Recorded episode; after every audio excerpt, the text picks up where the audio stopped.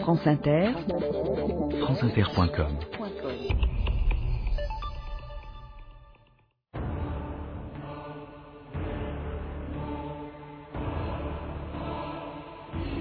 La vie a perdu contre la mort, mais la mémoire gagne toujours dans son combat contre le néant. Svetan Todorov, dans le livre noir du communisme.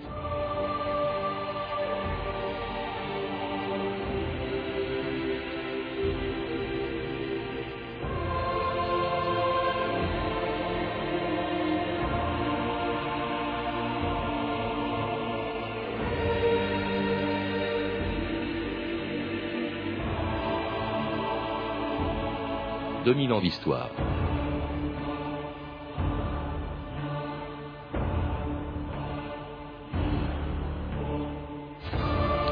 Qui aurait pu imaginer qu'une poignée de Bulgares venus du fond de l'Asie à la fin du 5e siècle puisse construire en moins de 200 ans dans les Balkans un des États les plus puissants de l'Europe médiévale, l'empire du tsar Siméon Ier, qui s'étendait du Danube à la mer Égée et de la mer Noire à l'Adriatique, un empire éphémère qui disparut un jour submergé, comme tous les peuples chrétiens des Balkans, par cinq siècles d'occupation turque.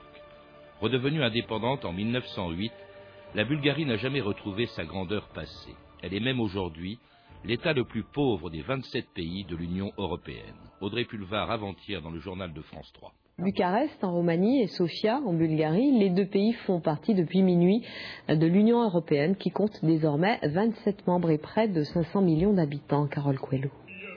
À Sofia, les fameuses voix bulgares, et là, l'Europe, ça se chante. C'est à marche forcée que les Bulgares entendent se hisser au niveau des critères européens. Mais ce ne sera pas facile. La Bulgarie est le pays le plus pauvre de l'Union. Le salaire moyen est de 135 euros seulement. Mis à part la capitale, dans le reste du territoire, les infrastructures et les technologies sont obsolètes. En Bulgarie, ce technicien pleure, car sa centrale nucléaire a fermé hier. Problème de sécurité, elle était devenue beaucoup trop dangereuse. Mais l'avantage maintenant, pour ces nouveaux membres, c'est que pour voyager dans le reste de l'Union, plus besoin de visa. Pour cette jeune femme, sa carte d'identité suffira. François Frison-Roche, bonjour. Bonjour. Vous êtes chercheur au CNRS et ancien conseiller du premier président bulgare à avoir été élu au suffrage universel en 1990, dans un pays dont on vient d'entendre qu'il entrait dans l'Europe un des plus pauvres qui soit, et dont on oublie qu'il y a très longtemps, il faut dire, c'était un grand État, une grande puissance européenne. C'était il y a dix siècles, il est vrai, mais c'était à l'époque de Simeon Ier que j'ai cité tout à l'heure. Oui, en effet, euh, la Bulgarie a une histoire euh, tout à fait prestigieuse et euh, je crois que justement ce sera pour les Européens façon de voir que l'Europe ne se réduit pas simplement peut-être l'histoire des empires français ou allemands ou austro-hongrois. un pays comme la Bulgarie a une histoire qui fait partie de l'histoire européenne. Et euh, en effet, euh, l'empire de, Siméon fait partie euh, de cette histoire. Presque tous les Balkans à l'époque. Hein. oui, exactement. C'est la grande Bulgarie que, évidemment, l'historiographie nationale bulgare a eu tendance à magnifier et à considéré comme, j'allais dire, une euh, zone peut-être euh, bulgare au sens peut-être qu'on entend aujourd'hui, ce qui n'est quand même pas euh, la vérité, mais qui montre que les Bulgares ont, eu, ont surtout une histoire qui remonte à très loin et qu'ils ont tout à fait leur place, j'allais dire, dans cette Europe d'aujourd'hui. Alors une histoire qui est interrompue, la Bulgarie disparaît d'ailleurs comme tous les pays balkaniques à l'époque, ou peuples en tout cas qui étaient chrétiens, qui pour la plupart sont orthodoxes, euh, submergés par euh, cinq siècles de présence ottomane et une présence qui a été plus ou moins dure selon les pays, mais assez dure les, en Bulgarie, parce que les, les Bulgares non seulement étaient sous tutelle de l'Empire ottoman, mais occupés par les Turcs. D'ailleurs, c'est peut-être la raison pour laquelle aujourd'hui il y a une forte minorité turque en Bulgarie. Oui, tout à fait. La minorité turque actuelle j'allais dire pour origine, cette occupation ottomane. Ce qui fait d'ailleurs qu'au bout de maintenant 5 à 6 siècles, on peut parfaitement estimer que les personnes qui sont d'origine turque sont des Bulgares, car on peut imaginer si un Français avait vécu sur une terre pendant cinq siècles, eh bien il se sentirait véritablement partie prenante de, cette terre. Donc ce n'est pas, pour reprendre problème de l'immigration euh, turque, mm. euh, une immigration récente, comme on peut connaître dans certains pays européens, c'est une immigration ancienne, d'implantation ancienne. Euh, c'est évidemment l'aboutissement d'une domination euh, très dur parfois. Euh, je voudrais juste rappeler euh, que certaines églises bulgares sont à moitié enterrées car les églises chrétiennes orthodoxes ne devait pas dépasser euh, les, euh, le minaret de, la mosquée, et donc euh, on voit encore des églises à moitié enterrées, ce qui montre qu'il y avait véritablement une domination ottomane. Alors évidemment, cette domination pendant cinq siècles a produit un certain nombre d'effets, mais on aura l'occasion d'en reparler. Ah, très brutal, notamment à la fin, lorsque se réveille autour d'ailleurs de leur langue qu'ils ont gardée, de leur religion orthodoxe qu'ils ont conservée, eh bien, ce sentiment national qui les fait se soulever en, en 1876, un soulèvement écrasé très brutalement par ces, espèces de mercenaires qui travaillaient pour les Turcs qu'on appelait les Bachibouzouk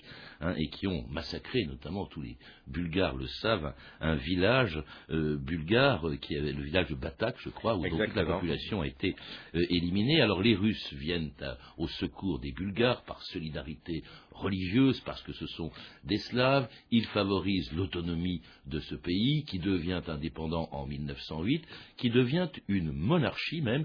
Mais alors, si les Bulgares ont acquis leur indépendance, en revanche, pas forcément la liberté. Les rois qui se sont succédés sur le trône de Sofia euh, n'étaient pas euh, très tendres, en tout cas, euh, c'étaient des monarques autoritaires.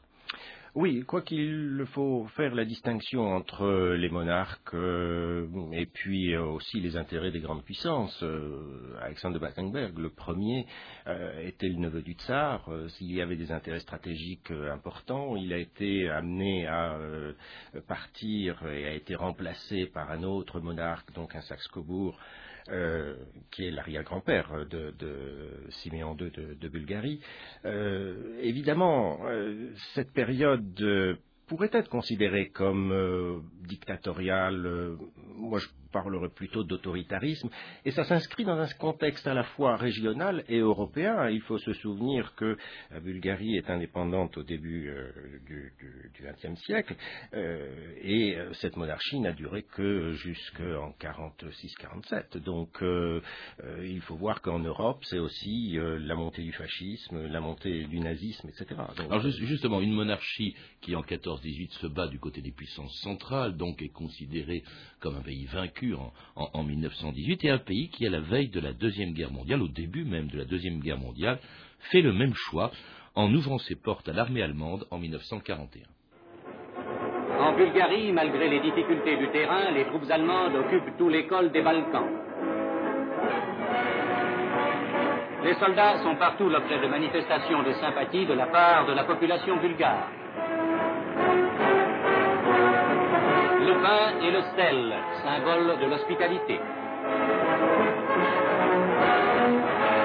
Et oui, quand l'armée allemande entre en Bulgarie en 1941, François Frison Roche, c'est pas du tout en envahisseur, c'est en allié à l'appel, ou en tout cas avec l'accord du roi euh, Boris III. Oui, Boris III a été euh, finalement euh, obligé. les Allemands visaient quand même la Yougoslavie et la Grèce pour des raisons stratégiques.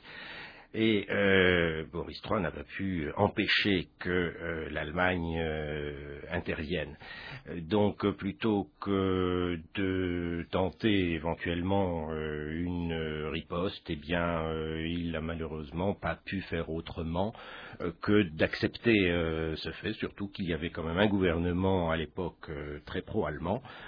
dirigé par un, historien, Bogdan Filov, qui était quand même très pro-nazi, disons-le. Euh, et donc euh, le roi n'a pas pu euh, s'empêcher, n'a pas pu empêcher cette invasion. Maintenant, il s'est quand même opposé à Hitler, il faut quand même l'indiquer.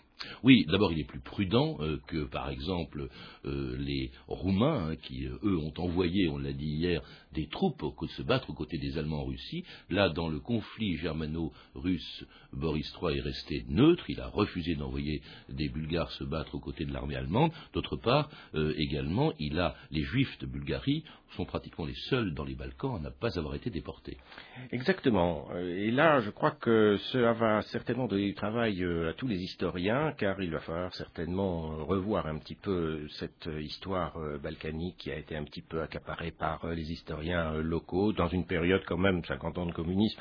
Ne pas dire que les historiens avaient la distance nécessaire pour aborder un certain nombre de problèmes. c'est vrai que Boris III a en effet empêché que les juifs bulgares soient déportés. Il n'empêche que quand même c'est un mouvement qui est venu des Bulgares. Euh, il a été donné de faire des recherches à Paris, euh, au centre de, recherche, au centre de, documentation juive. Euh, on peut voir que les bourgades, les, représentants certaines villes écrivaient des lettres pour dire non, les juifs sont nos compatriotes et il ne faut pas les déporter. Et donc finalement, Boris III a pris la décision de ne plus regrouper les juifs à Sofia pour être déportés, mais au contraire de les envoyer en province. Et puis il y a aussi l'existence d'une résistance animée notamment par le communiste bulgare Dimitrov qui va accéder au pouvoir avec son parti lorsque l'armée rouge pénétrera en, Bulgarie et mettra en place un nouveau régime dont le ministre des Affaires étrangères, Koulitchev, était à Paris en 1946. Nous, les hommes de la nouvelle Bulgarie, nous ne voulons nullement amoindrir les crimes de ceux qui ont jeté notre pays dans la guerre aux côtés de l'Allemagne. L'alliance honteuse avec celle-ci, la déclaration de guerre à l'Angleterre et aux États-Unis, la transformation de la Bulgarie en base militaire pour Hitler et les agissements de la clique pro-hitlérienne qui plus tard ont amené l'Union soviétique à déclarer la guerre à la Bulgarie, voilà autant de crimes dont les auteurs responsables ont été sévèrement punis par le tribunal populaire. Et nous sommes sûrs d'être compris de tous ceux qui connaissent les longues luttes de notre peuple contre la dictature fasciste et la résistance farouche qu'il a opposée au plan d'asservissement de notre pays par l'Allemagne hitlérienne.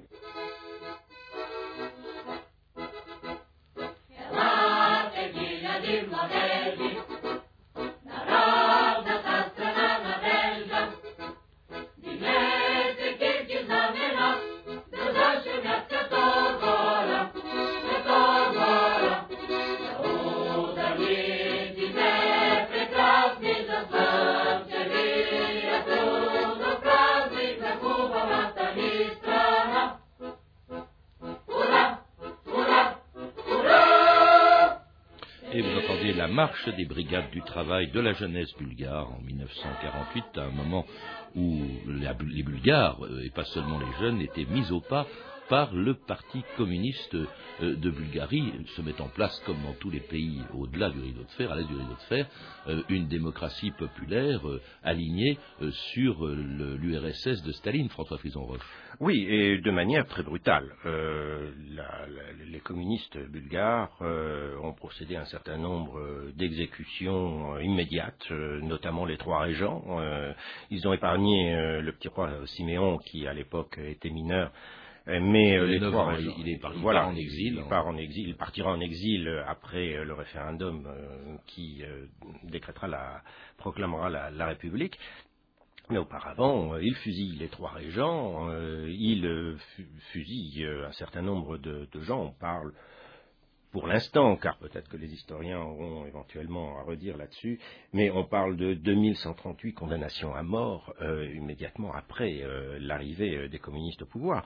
Euh, donc oui, ça a été très brutal et ils ont très vite imposé euh, le système communiste, notamment vis-à-vis des politiques bulgares euh, qui n'étaient pas favorables aux communistes, mais qui n'étaient pas automatiquement des monarchistes. Il y avait les agrariens, il y avait les sociodémocrates qui sont tous passés, j'allais dire, par la moulinette.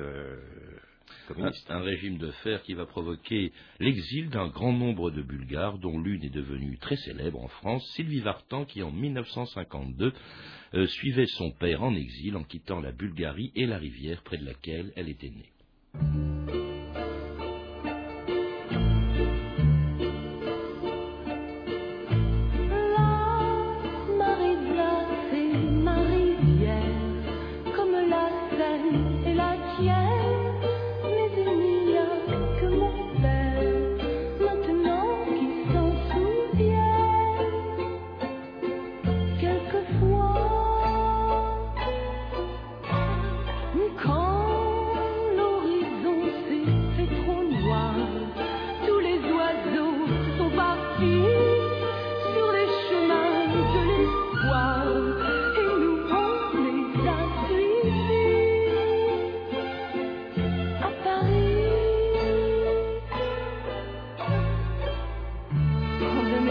Premières années, il ne me reste plus rien.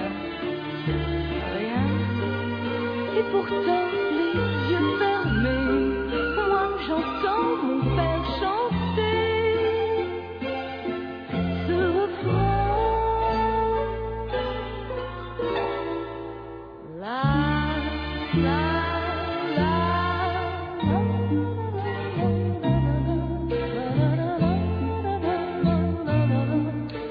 Maritza, une belle chanson écrite par Pierre Delanoë pour Sylvie Vartan, euh, venue en France en 1952 avec son père. C'est pas la seule d'ailleurs qui est émigrée, qui quittait ce pays. Il y a de célèbres français ou bulgares, euh, français d'adoption. qui sont- qui sont arrivés Exactement, exactement. Il y a, euh, l'avez indiqué tout à l'heure, euh, Tsetan Todorov. Avec euh, cette belle phrase, mais la mémoire gagne toujours dans son combat contre le néant. Bon, il y a aussi une Bulgare éminente connue euh, par le monde, c'est Julia Kristeva. Mhm. Euh, il y a aussi le pianiste Alexis Weissenberg. Euh, voilà, il y a un certain nombre de Bulgares euh, très connus et qui ont réussi à aussi défendre un petit peu l'image de la Bulgarie. Et, sans oublier le- leur pays d'origine qu'ils quittaient au moment où arrivait au pouvoir un homme qui est resté 35 ans, euh, 34 ans je crois à la tête de la Bulgarie, le secrétaire général du Parti communiste qui était euh, Todor Zhivkov, hein, qui alors lui c'est un record. euh, Ah oui, 34 ans. lui, lui c'est un record euh, parce que il a été euh, choisi euh, ah bien juste après euh, la, la mort de, de Staline et il a su euh, naviguer euh, pendant toute la période khrouchtchevienne pour se maintenir au pouvoir en ayant une attitude, euh, j'allais dire, euh, euh, madré, euh, c'est-à-dire qu'il s'entourait de gens qu'il faisait tourner et il maintenait comme ça toujours euh, sa propre hégémonie au sein du, du parti. Et il a pu comme ça se maintenir jusqu'en 89 où il a été quand même finalement renversé par... Mais alors, en, en alignant son pays dans tous les domaines sur l'Union soviétique, sur le plan économique, engageant la Bulgarie à marche forcée dans l'industrialisation, elle qui n'était pas un pays industriel mais à vocation agricole, et puis un allié très discipliné qui ne s'est jamais rebellé contre l'URSS. Euh, la, Bulgarie la soutient en 56 quand elle euh, écrase la révolution hongroise, en 68 euh, quand elle fait la même chose en Tchécoslovaquie, en 79 en Afghanistan. Elle a même un service secret très célèbre qui va vraiment travailler pour le compte du KGB qui s'est rendu célèbre, François Flisan-Roche, par ce fameux parapluie bulgare. Oui, ça fait partie des mauvais souvenirs que tout le monde connaît, euh, qu'il n'est pas automatiquement peut-être euh, obligé de rappeler euh, à chaque fois qu'on parle le- des Bulgares. Je voudrais dire en effet... C'est- C'est bien réel, hein, ce parapluie avec une pointe empoisonnée par la- par- avec lequel les services secrets quand même bulgares ont éliminé quelques opposants à l'étranger, notamment à Londres. Oui, oui, bien sûr. L'écrivain Georgi Makov, qui était un opposant au régime, euh, a été en effet euh, éliminé. Et euh, je dois dire, parce que c'est une, une anecdote euh, euh, tout à fait révélatrice, euh, le jour de l'anniversaire justement de Givkov. C'est une tradition et c'est un code dans ces pays. En Bulgarie, d'après-guerre, Nicolas Petkov avait été pendu le jour anniversaire, je crois, de, de Staline. Et il y a encore très peu de semaines, il y a une dissidente russe qui a été abattue le jour anniversaire de M. Poutine. Euh, Je crois qu'il y a là, euh, en effet, des codes euh, propres à ces pays. Euh, voilà, c'est vrai, la Darjana Sigurnos bulgare était très inféodée au service soviétique et a été la représentante zélée euh, d'une dictature. Alors d'une dictature qui est évidemment ébranlée, comme toutes les dictatures de l'Est, par la glasnost, par la perestroïka de Gorbatchev, que Givkov essaye d'éviter, comme tous les dirigeants euh, des pays de l'Est, ce qui va sans doute provoquer sa chute, en même temps d'ailleurs que le mur de Berlin. France Inter, Fabrice Drouel, le 11 novembre 1989. Autre coup de théâtre de la journée d'hier. La Bulgarie, qui à son tour ressent les effets de la mutation des pays de l'Est. Todor Zhivkov, l'un des monstres sacrés du communisme est-européen, démissionne. Il est remplacé par Peter Mladenov, qui propose d'ores et déjà d'engager le dialogue et de procéder à des réformes. Jacques Expert. Peter Mladenov est un homme d'appareil qui a grandi à l'homme de Todor Yevkov, dont il était le ministre des Affaires étrangères depuis 1971. Depuis quelque temps déjà, il avait pris ses distances avec le vieux maître du pays, au point qu'on le disait en disgrâce. Mais ce n'est cependant pas un homme à la réputation de réformateur qui accède au pouvoir.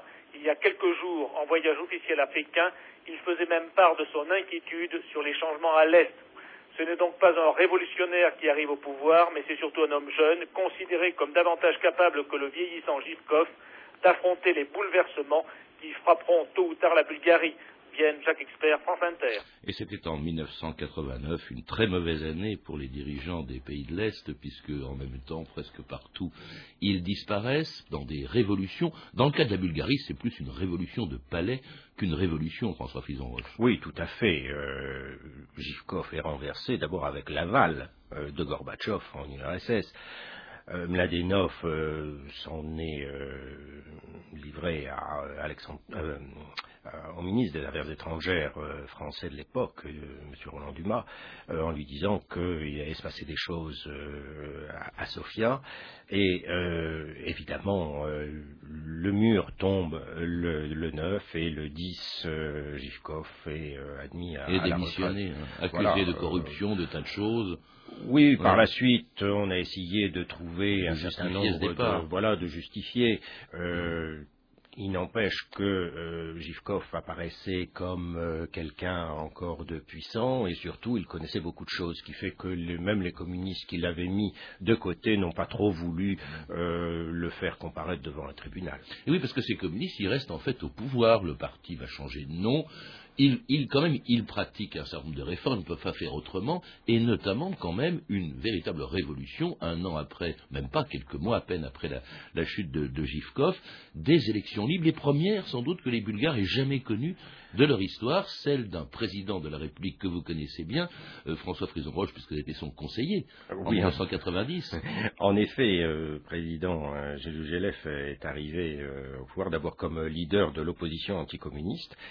Et ensuite, euh, c'est un dissident, c'est un philosophe dissident qui avait été euh, écarté dans les années 60 euh, pour euh, ses positions anti-léninistes et qui avait été euh, relégué en, province pendant sept ans. Euh, donc, il, à ce moment-là, il avait écrit un livre euh, qui est très connu dans le pays sur le fascisme, car évidemment, les gens pouvaient lire entre les lignes que le, régime communiste avait énormément de ressemblances avec la structure de l'État nazi ou fasciste ou franquiste, puisque c'était les exemples que prenait Gelef. Et pour en revenir à cette période, les, les, communistes ont en effet euh, finalement euh, partagé le pouvoir, mais ils ne l'ont certainement pas quitté. Vous dites qu'il y a eu des élections libres.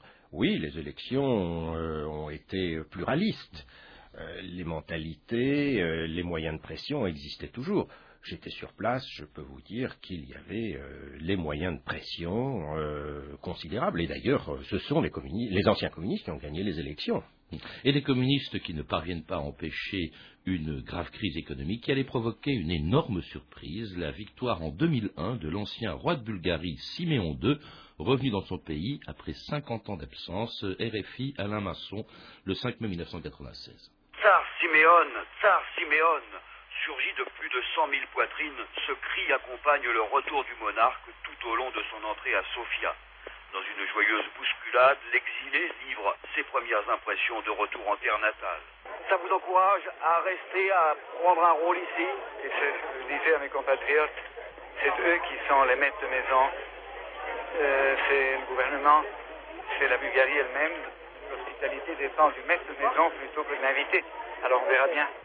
Un roi exilé qui rentre dans son pays pour lutter contre la corruption et la pauvreté. C'est presque un conte de fées moderne qui devient réalité ce soir en Bulgarie avec la victoire attendue aux élections législatives du mouvement national Siméon II.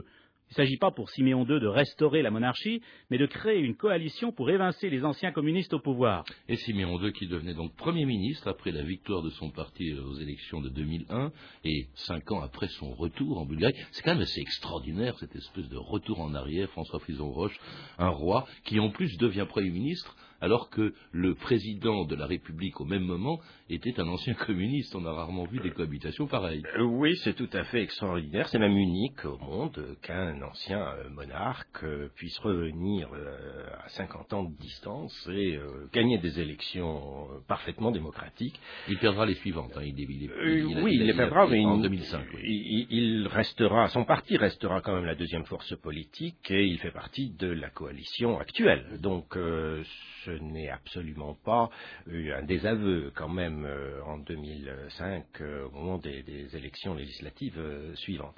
Mais c'est vrai qu'en 2001, Siméon fait un retour et c'est absolument unique de voir un ancien monarque revenir et prendre le poste de Premier ministre. Finalement, si l'on en croit les commentaires euh, des institutions financières internationales, il a quand même très bien réussi. Et d'ailleurs, maintenant, euh, son parti participe à la coalition gouvernementale avec les socialistes qui ont, gagné. Et euh, la politique reste, j'allais dire, quasiment la même. Et surtout, il est celui qui aura fait rentrer la Bulgarie dans l'OTAN en 2004 et dans l'Union européenne, puisque il a signé le traité euh, d'adhésion en 2005, même si la Bulgarie est rentrée en 2005, au 1er janvier 2005. il y a trois jours, il y a trois jours. Alors justement, qu'est-ce qu'elle peut attendre de cette Union européenne, elle qui est quand même un des États les plus pauvres d'Europe, et qu'est-ce qu'inversement l'Europe peut attendre de la Bulgarie, l'Union européenne? Pour euh, ce que l'Europe peut attendre, je crois que euh, c'est d'abord prendre conscience que l'Europe ne s'arrête pas aux frontières, euh, j'allais dire, d'après la Seconde Guerre mondiale. L'Europe, c'est un ensemble euh, qui comprend euh, les Balkans.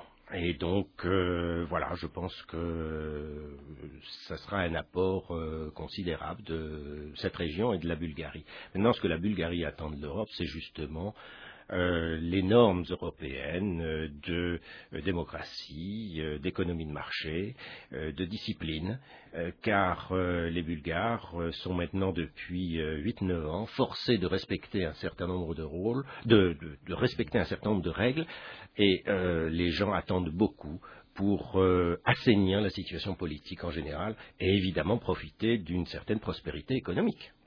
Merci François Frison-Roche. Je rappelle que vous êtes l'auteur d'une thèse hein, qui a été publiée euh, aux éditions Brûlant, le modèle semi-présidentiel comme instrument de la transition en Europe post-communiste, publié donc aux éditions Brûlant. Je signale aussi que vous participez au comité de rédaction de la lettre du Colisée, le comité de liaison pour la solidarité avec l'Europe de l'Est. Pour plus d'informations, on peut consulter le site colisée.org.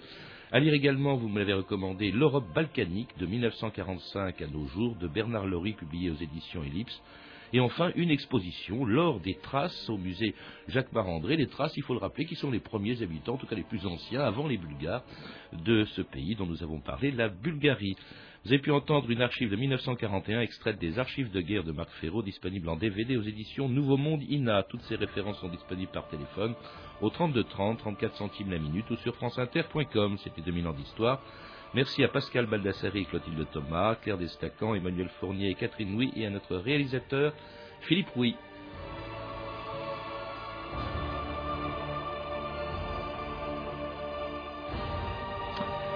Demain, dans 2000 ans d'histoire, un des plus célèbres brigands justement de l'histoire, on l'appelait Cartouche et c'était au XVIIIe siècle.